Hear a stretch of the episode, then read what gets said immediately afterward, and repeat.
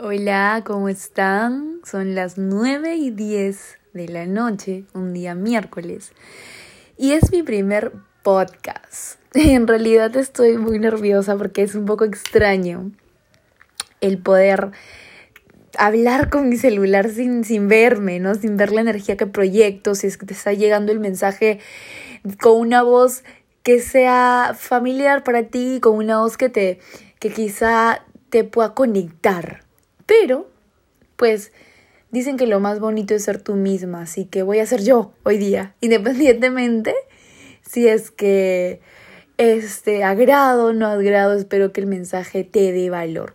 Este podcast lo estoy haciendo de corazón y la verdad es que vamos a ver qué tal sale y pues si es que hay muchas personas que, que lo escuchan y que se dan el momento de poder eh, en algún momento del día ponerle play a este audio y, y, sentirse que, que, lo necesita, pues la información bienvenida para ustedes. Y el día de hoy quiero comentarles brevemente el, el, el, el deseo de, de, de, poder traducir o, reflejar el tema de las ventas en uno de los procesos que es el quizá para algunos complicados y quizá para algunos más sencillos.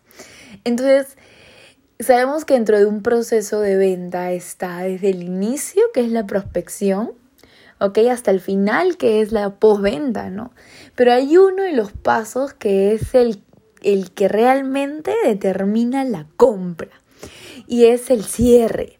Y muchas personas me dirán, Berta, ya, pero el cierre, o sea, ¿cómo tú lo manejas? El día de hoy quiero hablarte de los errores comunes que la gente tiene al momento de cerrar siendo tu vendedor, siendo tu vendedora o no siéndolo también. Entonces, quiero comenzar en decirte el primer error de cierre que a veces muchas personas cometen y e incluyéndome. También porque muchas veces lo he cometido.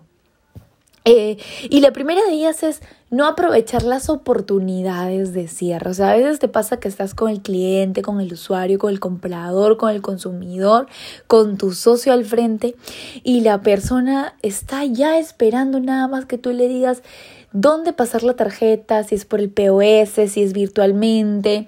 Eh, hay que aprovechar las oportunidades de cierre, no hay que ignorar cuando las personas te dicen, escucha, me quiero pagar y tú tal vez entras en pánico, ¿no? Porque es el momento en el que, oye, le tengo que preguntar ya, ya hablé de mi producto, ya hablé de mi negocio, ya hablé de mi idea, ya hablé de mi propuesta de mi servicio, entonces tengo que decirle, ok, señor, ¿va a pagar con tarjeta de crédito o va a pagar con tarjeta de débito? y es la parte en donde te entra un poco de nervios y te sientes así con la sangre que le pregunto, no le pregunto, le pregunto, no le pregunto. Y hay, no hay que, hay que aprovechar las oportunidades de cierre hay que aprovecharlas. Entonces, definitivamente este es un error común cuando las personas ya quieren pagar y tú sigues hablando, ¿no? Sigues hablando y hablando y hablando. Y, yo a veces a mis vendedores los escucho y digo, les tiro un codazo, ¿no? Y oye, ya, llévate la caja, ¿no? Y es como que pasan esas cosas. Otro error de cierre. Otro error de cierre es intentar solo cerrarlo una vez, ¿no?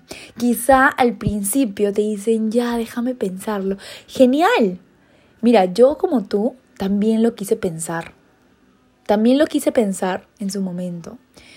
Pero nada, si tú tienes miedo a, tomar la decisión de comprar, de ser parte de, no sé, dependiendo de lo que tú estás vendiendo, Importante decirle, eh, eh, soltar un poco el cierre para volver a reenganchar en algún momento y volver a cerrar, ¿ok? Paso número tres, o error número tres, esperar que el cliente haga el cierre. O sea, eso no va a pasar jamás. no va a pasar jamás. Tienes que cerrar tú. Porque tú eres el vendedor y tú eres el que tienes que intentar siempre el cierre en una venta. Uno de los errores que son para mí principales es ignorar las señales verbales y las no verbales. Mira, mucha gente dice más con la movilidad del cuerpo, con su tono de voz, con su mirada, con cómo se mueve, que con lo que dice ya.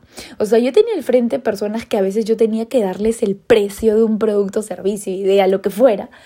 Y ya estaban agarrando el celular, ya miraban para arriba, ya es como que, mm, ya pues, ¿no? Entonces tú ignoras esas señales, o sea, no te das cuenta que la persona o no está dentro de sus posibilidades pagar o simplemente se aburrió y solamente quería el precio y cuando lo escuchó pues ya no va no está dentro de sus posibilidades y no le interesa.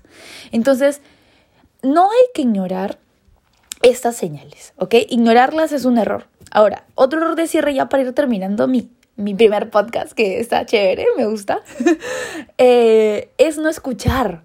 O sea, generalmente los vendedores pues paporretean el brochure y el speech de ventas y hablan y hablan y hablan y hablan.